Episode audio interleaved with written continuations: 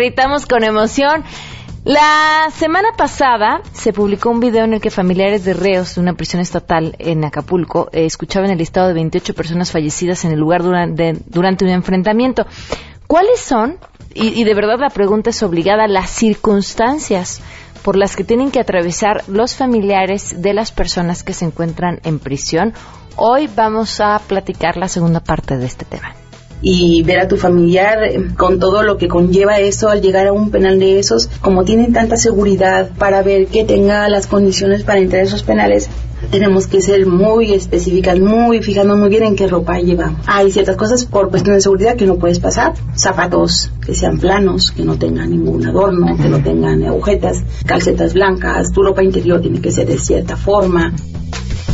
Hace unos días les platicamos sobre una función especial del Rey León que se iba a llevar a cabo para los niños con autismo. Hoy nos acompañan los actores de esta obra, quienes estuvieron, bueno, llevándolo a cabo en esta función especial el sábado pasado y nos van a platicar sobre este evento que de verdad fue espectacular. Papá, papá, le puedo decir que está con nosotros. Quiero hacer un énfasis muy especial en, todo el staff del teatro que hoy han estado particularmente activos. Quiero eh, agradecer, por supuesto, a todos los voluntarios, ¿no? 14 voluntarios que hoy nos ayudaron. Oigan, y sí es cierto, ¿eh? el, el staff, digo, la gente del teatro siempre es amable, pero estaba especialmente amable ese día. Además, tenemos buenas noticias, ciencia con Enrique Ansures y mucho más, así que quédense con nosotros, así arrancamos a todo terreno. MBS Radio presenta a Pamela Cerdeira en A Todo Terreno, donde la noticia eres tú. I talk with a mouthful, uh-huh, but I couldn't be sweeter. Yup, I'm a cutie in my own way. I won't play, follow the leader. And I don't look like them, I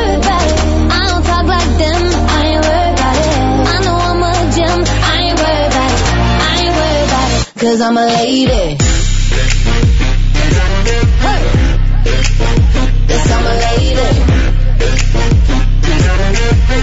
Come on. I'm a, I'm a lady.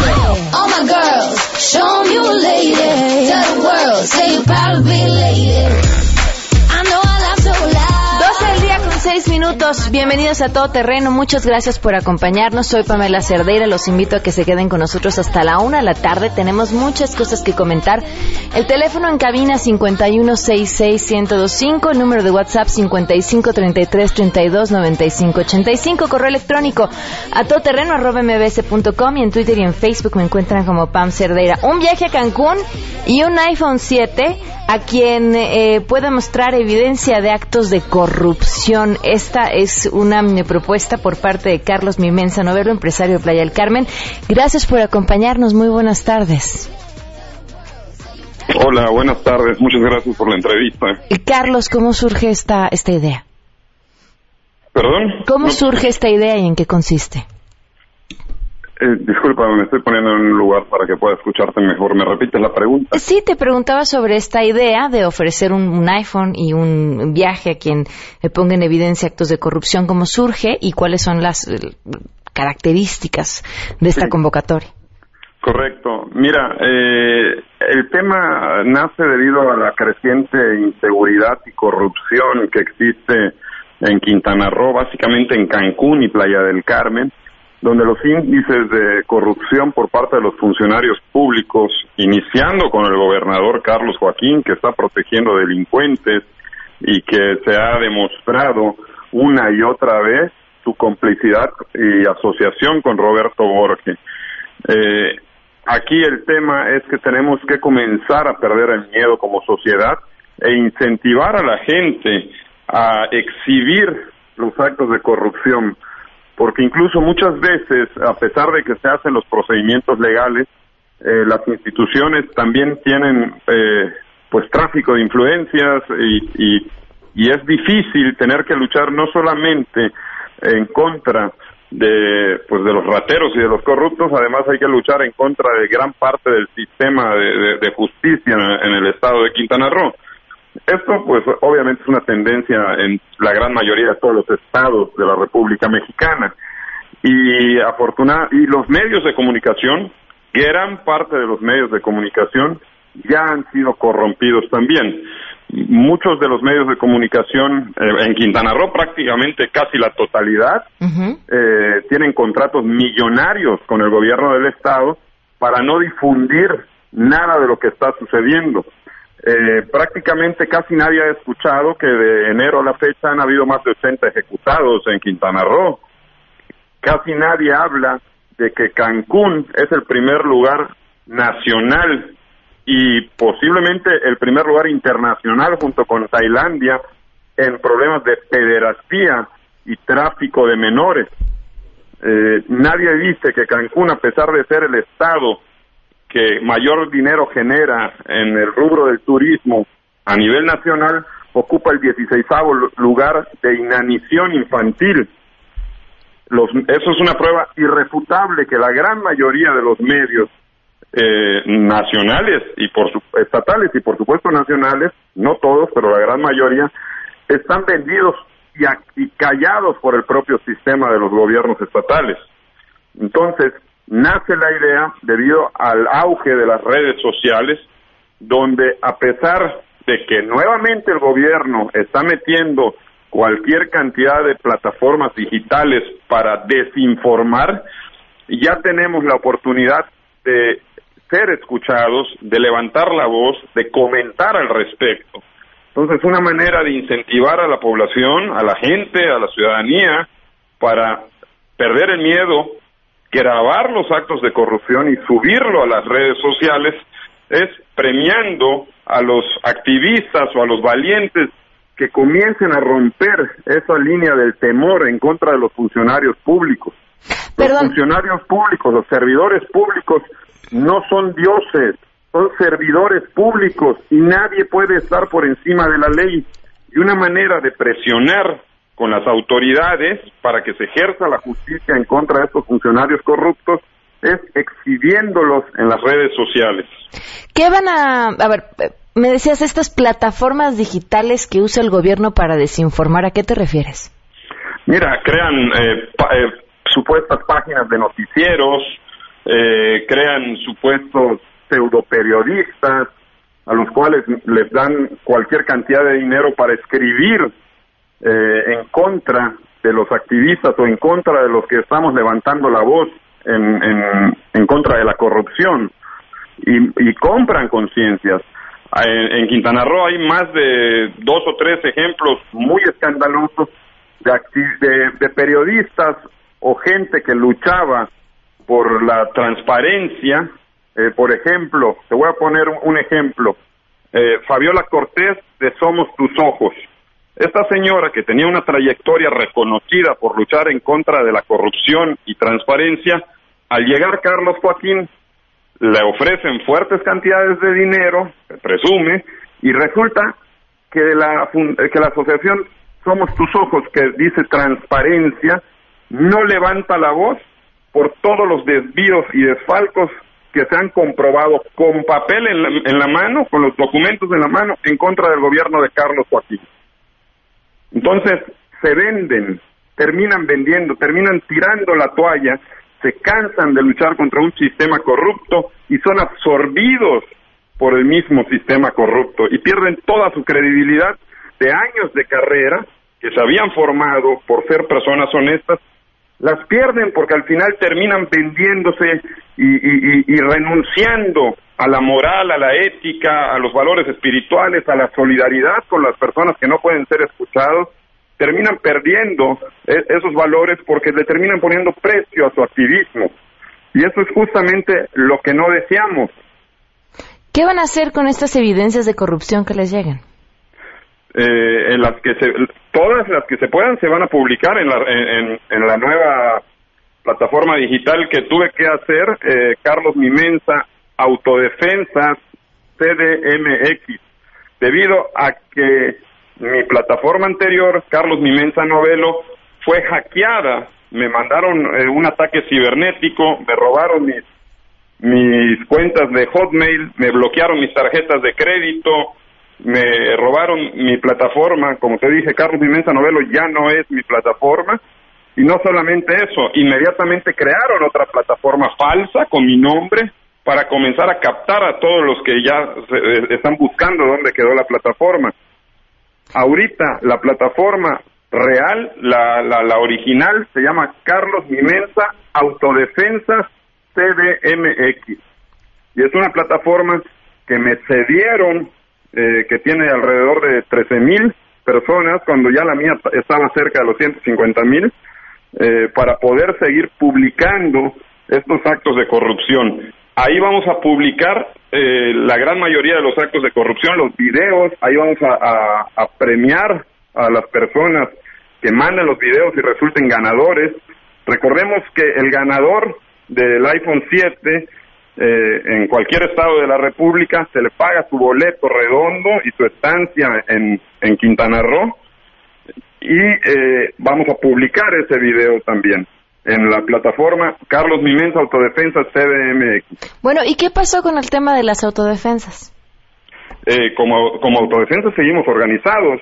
Un grupo de empresarios me buscó para hacer pública eh, que se trajeron aproximadamente 200 personas de otros estados para mantener vigilados a los policías judiciales, agentes ministeriales, al gobernador de Quintana Roo en su ámbito personal para evitar que sigan violando los derechos humanos. Como recordarás, no sé si estabas enterada, hay una orden de aprehensión en contra de 43 judiciales desde hace 14 meses, que cuando salió la sentencia y la orden de, de aprehensión, el que era el subprocurador renunció para no ejercer la orden de aprehensión. Cuando entra el nuevo gobernador y nombran al fiscal Miguel Ángel Petzen, que recae en él la obligación de encarcelar a estos 43 judiciales y agentes ministeriales, lejos de encarcelarlos, los subió de puestos, le dio mayores facultades y mayor protección. El resultado fue que incrementaron las extorsiones a la ciudadanía y incluso ejecutaron a Héctor Cacique, que es uno de los que promoventes de esta de estas denuncias. Y fue por eso que se tomó la decisión entre los empresarios de comenzar a organizarnos, traer gente externa para vigilar de cerca a estos judiciales que tienen nexos con el narcotráfico, que tienen nexos con, con la extorsión, cobro de piso en contra de los empresarios y que han ejecutado ya a una persona, o en- de los que se conocen, porque en la administración pasada ejecutaron a varios, y ya tienen una sentencia dictada donde se les condena por tortura. Nosotros ya la próxima semana, debido a que ya estuvimos en la Secretaría de Gobernación pidiendo la intervención de la Secretaría de Gobernación, en este caso específico en Quintana Roo, si no hay una respuesta inmediata, vamos a acu- a acudir a la Haya, a penales internacionales, para solicitar la intervención de estos penales internacionales para que obliguen al Estado de Quintana Roo a encarcelar a estos delincuentes que siguen en puestos tan importantes como la policía judicial, los agentes ministeriales. No es posible que la ciudadanía, los inversionistas, los empresarios, estemos, y, y en general toda la ciudadanía, cualquier persona, esté siendo atacado por el propio, eh, por funcionarios del propio gobierno del estado de Quintana Roo. Muy bien, Carlos, pues te agradezco mucho que nos hayas tomado la llamada. Gracias. Hasta luego, muy buenas tardes. Y nada más me queda decir, eh, pues que me siga la gente en la nueva plataforma, que la de Carlos Dimensa Novelo ya no es la verdadera, es una falsa que crearon. Y la, y la verdadera es Carlos Mimensa Autodefensas CDMX. Ok, Muchas gracias. Gracias. Vamos con las buenas.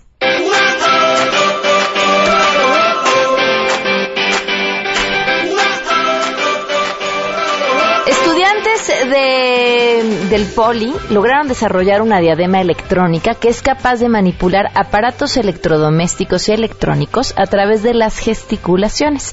Este Face Control es como se llama, dará mayor independencia a personas que padecen discapacidad motriz severa, ya que cuenta con seis sensores que funcionan de manera alámbrica e inalámbrica y al interpretar una señal de radiofrecuencia activan funciones básicas como el encendido y apagado, cambio de canal, frecuencia, volumen de la televisión, radio, ventiladores, calefactores, lámparas y luces, e incluso mover una silla de ruedas eléctrica.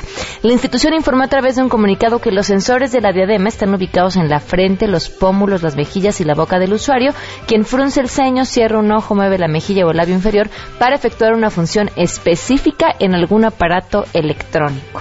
Eh, bien, pues por estos estudiantes, Vianey Alonso García, José Axel Díaz, eh, Daniela Lisset Pérez, Gema Noemí Franco, Perla Chávez, Mitzi Rodríguez, que desarrollaron el Face Control para adaptarlo también a celulares de cualquier compañía y los usuarios podrán marcar a cinco números telefónicos posibles para también pedir auxilio. Ellos aseguran que este dispositivo se puede adaptar al 85% de los aparatos electrodomésticos y electrónicos y podría funcionar en hospitales que utilicen camas electrónicas o en un pabellón de pacientes con distrofia muscular para que activen una alarma en virtud de que la señal traspasa las paredes en un radio de 30 a 60 metros cuadrados.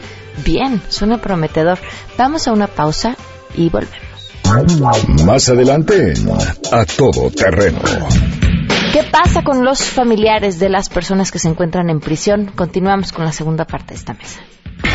Si te perdiste el programa A Todo Terreno con Pamela Cerdeira, lo puedes escuchar descargando nuestro podcast en www.noticiasmbs.com. Pamela Cerdeira regresa con más en A Todo Terreno, donde la noticia eres tú. Marca el 5166125. 12 del día con 23 minutos. Continuamos a todo terreno. Gracias por seguir con nosotros. Gracias por sus comentarios. Juan Luis Negrete dice, eh, importante la denuncia, premiarla con un iPhone, no sé, pues con un Samsung diría yo, ¿no? Una de esas. Este, gracias. Saludos a Francisco Mendiola desde Colman. Muchísimas gracias por acompañarnos. Dice que el miércoles es el día del abogado. Noé Gerardo que desde temprano nos escucha. Muchísimas gracias. Erika, eh, Pam, ojalá pudieras hablar del nuevo sistema penal. Creo que a raíz de esto se han desatado mucho más robos. Lo digo porque ya le tocó a mi familia, se metieron a casa a mis papás y cada semana sé de alguien a quien asaltan en el transporte.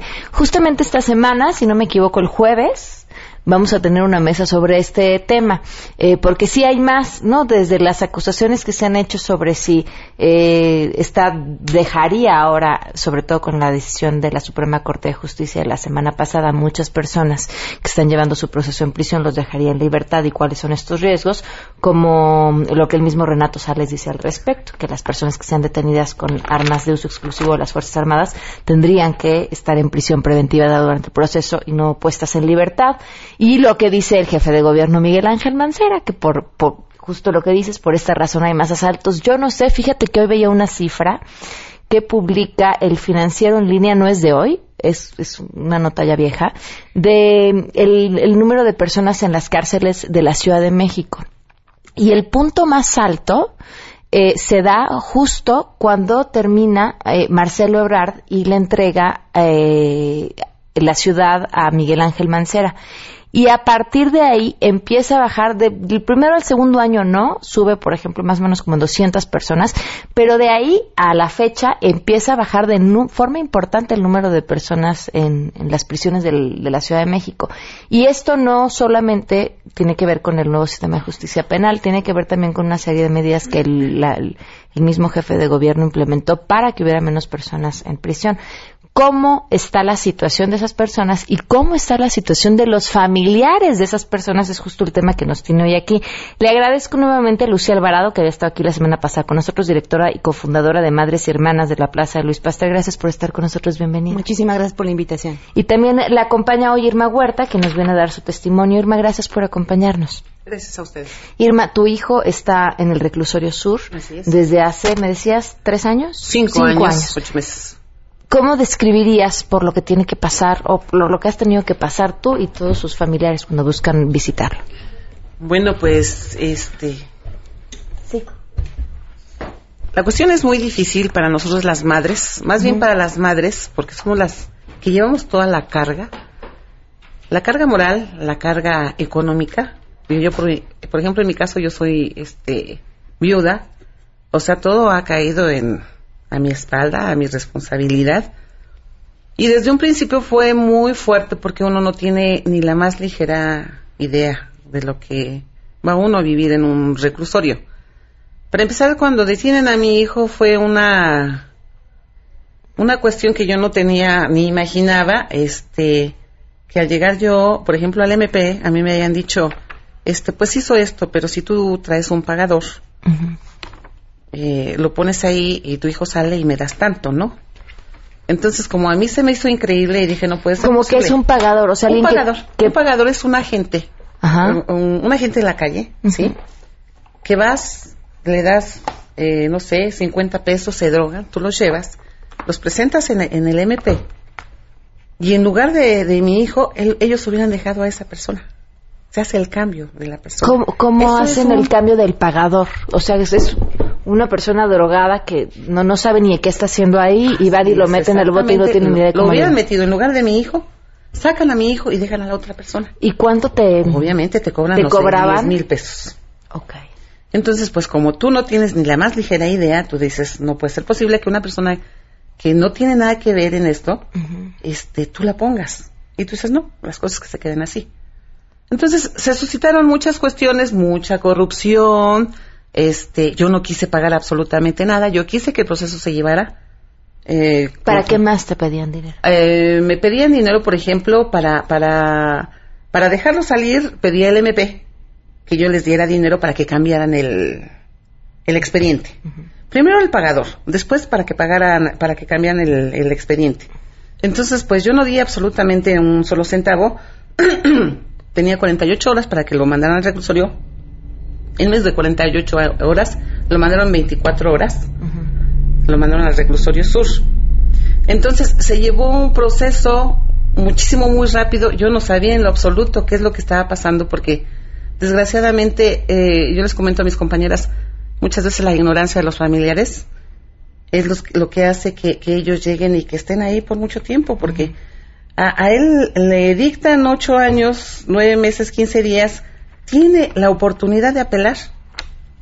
Entra una abogada que en lugar de ayudarlo, no apela, nunca se presenta, no se apela y se pierde el derecho. Era una abogada de oficio.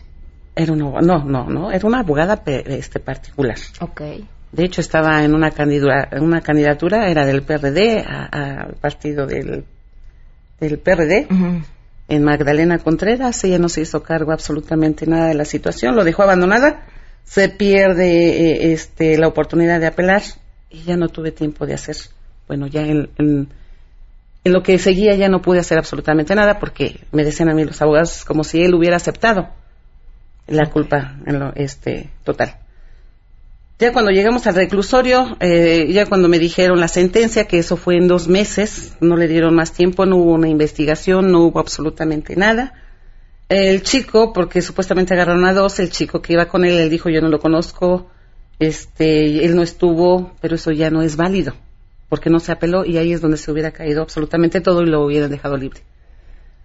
Ya de ahí empieza uno con el sufrir, porque si es cierto, este, nosotros tenemos que pagar, eh, desde que entramos, ¿sí?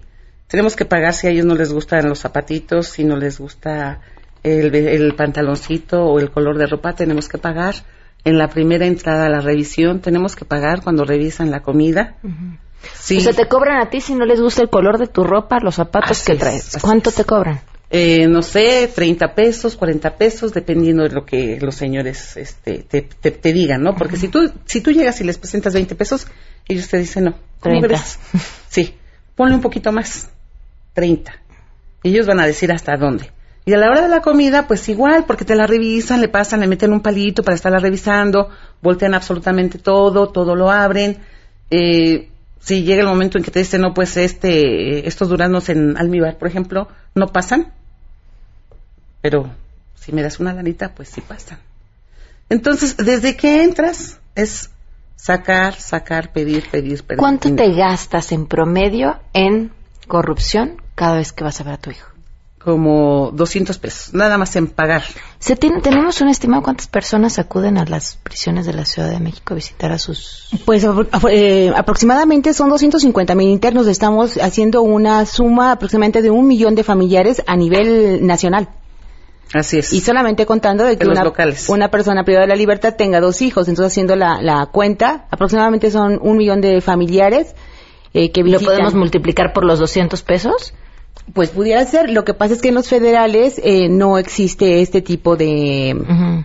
manipulación de corrupción, de no lo que era, que era lo que nos decías. ¿no? Hay, otras cosas terribles, pero este tipo de corrupción no, porque están mucho más controlados. Bueno, ¿qué más? Bueno, entonces, eso es lo que nos van pidiendo a la hora de la entrada. Porque adentro se tiene que pagar el hecho de que nosotros este, ocupemos una mesa para poder este, comer con... ¿Cuánto les cobran por la mesa? Por la mesa ah, nos cobran 25 pesos. ¿Eso sí es legalito también? Este... No, pues se supone, no debería de ser No, legalito. no, no, me queda claro pero que sí no. es, pero se- bueno, Ajá. es legal dentro de, eh, eh, pues es un ne- negocio establecido el que tienen ya ahí. Eh, eh, 25 pesos la 25 mesa. pesos por la, por la mesita. Eh, tienes que darle, pues no sé, al chico que te lleva a la mesa unos 10 pesos y que además va a buscar a tu familiar. Eh, si quieres calentar, porque pues a fuerzas tienes que calentar tus alimentos, ¿sí? Tienes que pagar porque te los calienten en el hornito de microondas. Para cuando ya llega tu familiar, pues ya tengas la comida calientita, porque de aquí a que llegas a entrar ya se enfrió absolutamente todo, aunque salgas con tu comida caliente Claro. desde tu casita. ¿Sí? Entonces, es, es además la- el transporte, lo que uno compra. O sea, fácil en una visita a un familiar, nos estamos gastando mil pesos. Así, tranquilamente. De los cuales un 20% se va además en corrupción. Exactamente.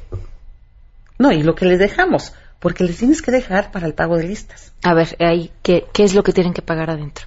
Adentro ellos tienen que pagar, por ejemplo, este, la lista es tres veces al día.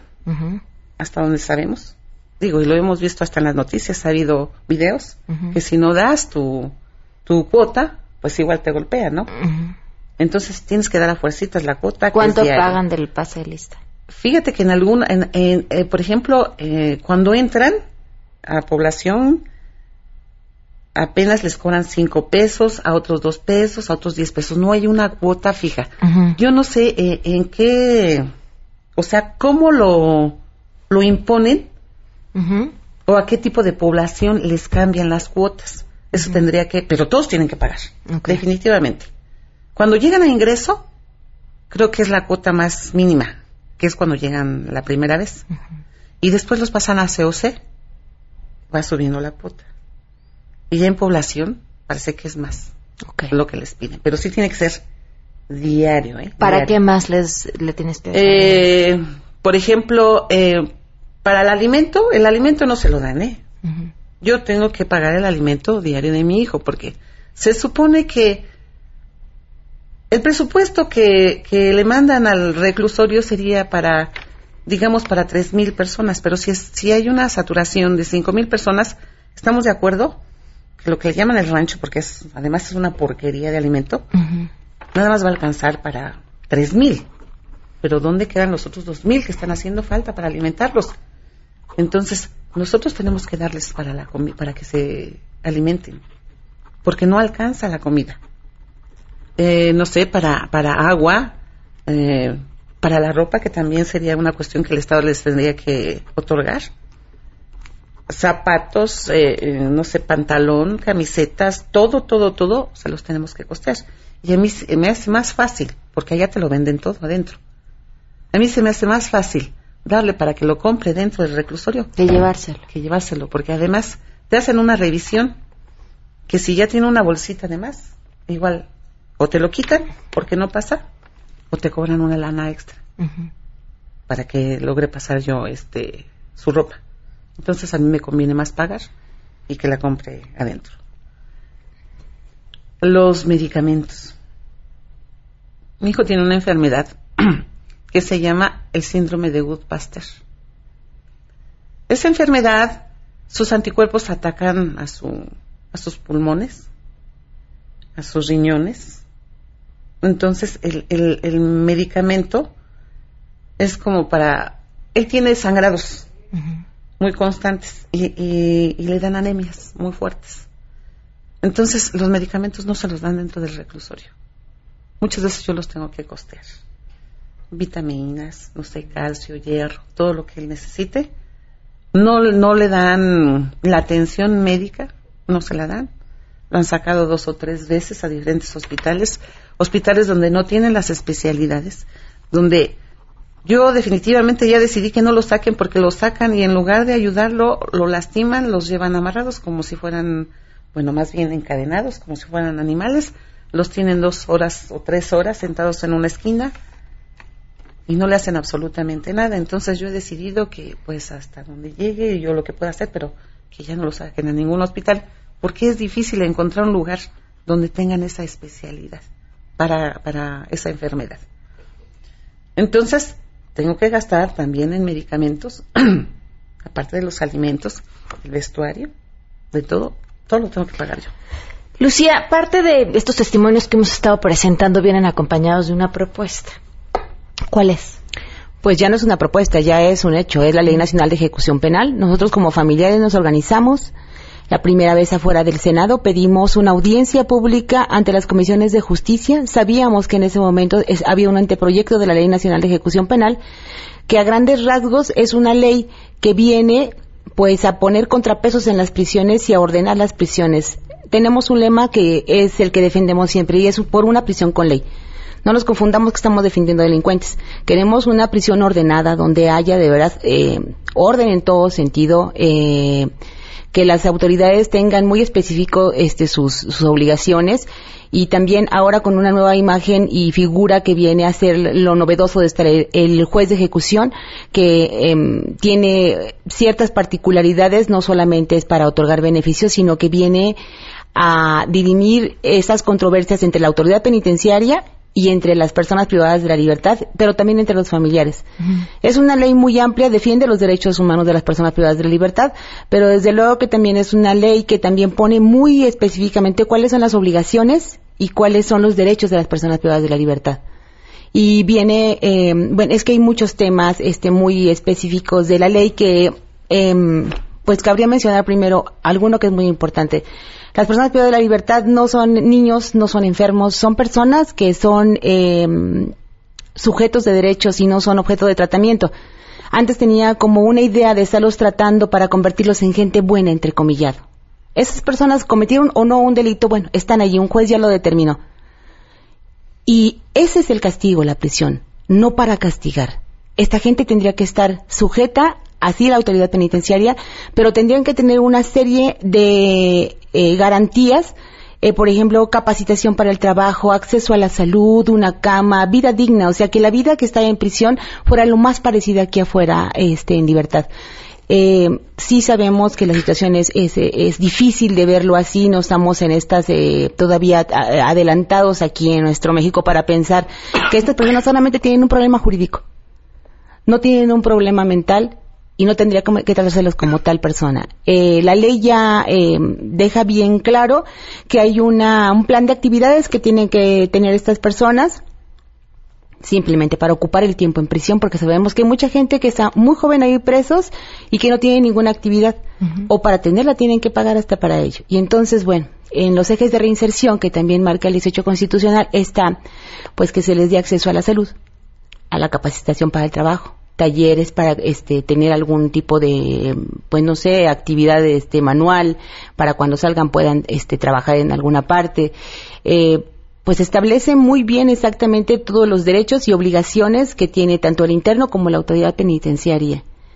Esta ley ya es este ya ya está en vigor ya es un hecho se este eh, quedó ya perfectamente bien plasmada desde hace un año y bueno va a ser largo este proceso para que empiecen las autoridades a, pensar en que esta ley más garantista puede traernos una prisión con ley, de veras con orden, porque no se imaginan, eh, y yo sí me lo imagino perfecto, porque si las personas que estuvieran en prisión estuvieran ocupadas en varias actividades, estuvieran metidas en menos problemas, yo creo que el autogobierno y todas estas situaciones que se viven en prisión pudieran estar mejor eh, estas situaciones si estas personas estuvieran ocupadas en cosas que para ellos les les este, les diera sentido. Hay gente que quiere estudiar, hay gente que quiere capacitarse para el trabajo, hay gente que quiere tener un trabajo adentro para mantener a su familia, pero no hay estas eh, oportunidades dentro de prisión porque no se han hecho. Es apostarle a la reinserción. Me tengo que ir.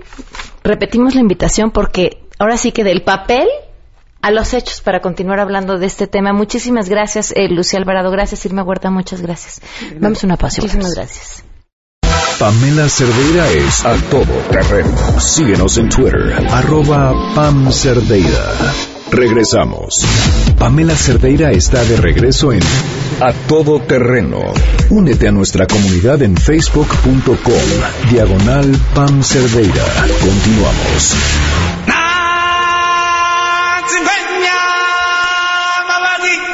12.47, continuamos a todo terreno. Este sábado se llevó a cabo una función especial eh, hecha y organizada por la Fundación Iluminemos de Azul del Rey León para personas eh, con autismo. Bueno, con diferentes discapacidades, pero principalmente autismo, que es el- la causa de la fundación.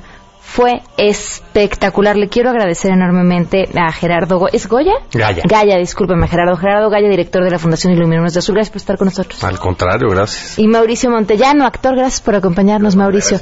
¿Cuál fue el resultado de esta experiencia? Hijo, pues yo creo que todavía no lo todavía no lo dimensionamos y todavía no lo logramos aterrizar, ¿no? Yo estoy todavía en una nube ahí de la de la plenitud con la que vivimos el sábado, porque haber metido pues a casi 1100 gentes este en el teatro para una función de estas características en un evento abierto al público para decirle a esta comunidad y decirle a los papás, ven que aquí te van a tratar bien, pues ha sido espectacular, la verdad.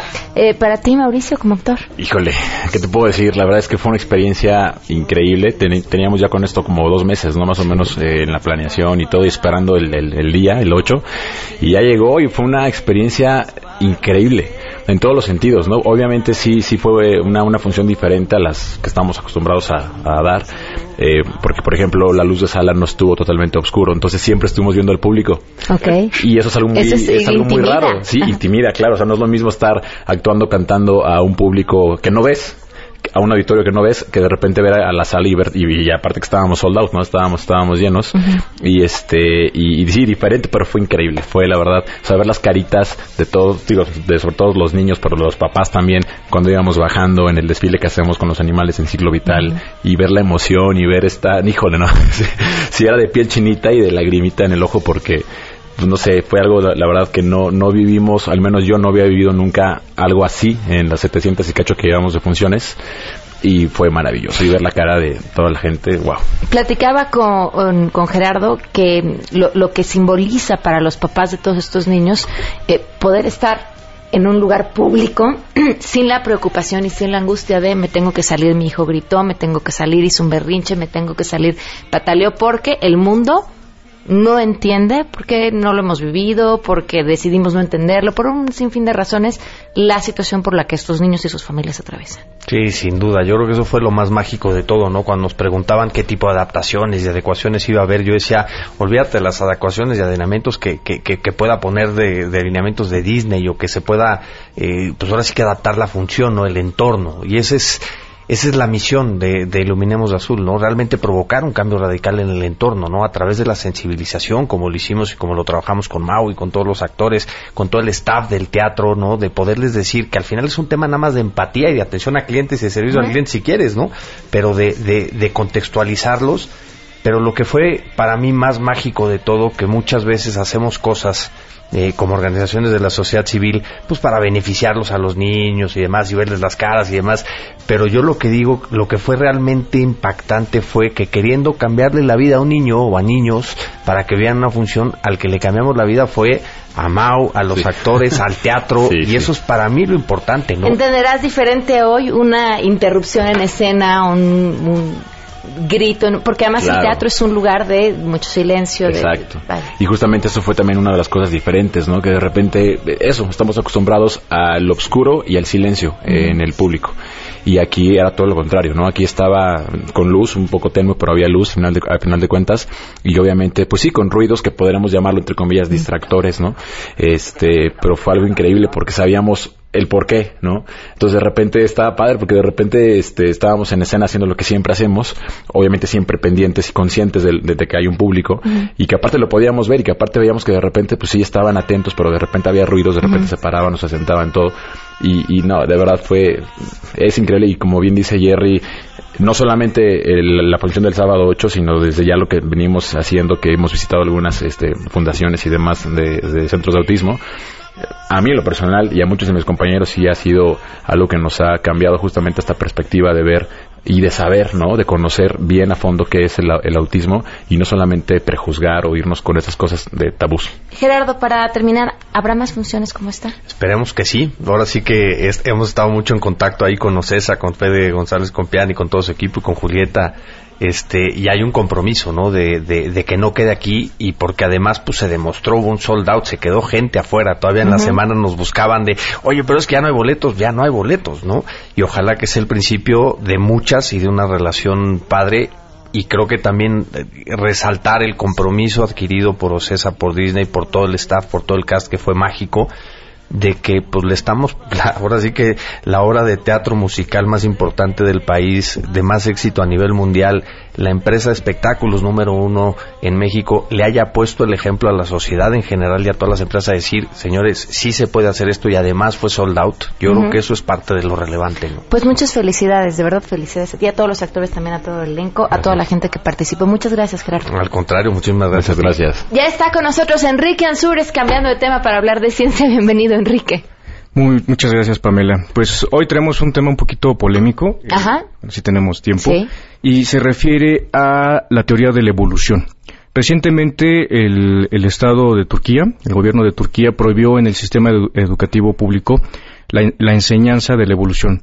Tal vez eh, los radioescuchas se acuerden de sus libros que, de, texto gratuito donde vienen, donde viene explicado esta teoría. Sí, claro. Entonces, ya ha habido muchos intentos exactamente de quitar este tipo de, de enseñanza en la educación pública, eh, particularmente por grupos este, ultra religiosos, Religiosos. exactamente porque ellos argumentan o una de dos, o que se quite porque afecta exactamente sus sistemas de creencias, o la otra es que pongan junto también a la teoría de la evolución que hay otras alternativas que ellos están proponiendo y este que los mismos este, estudiantes decidan qué creer. Pero aquí lo que hay que aclarar es que la ciencia no es un sistema de, De creencias, creencias. no es un sistema de creencias.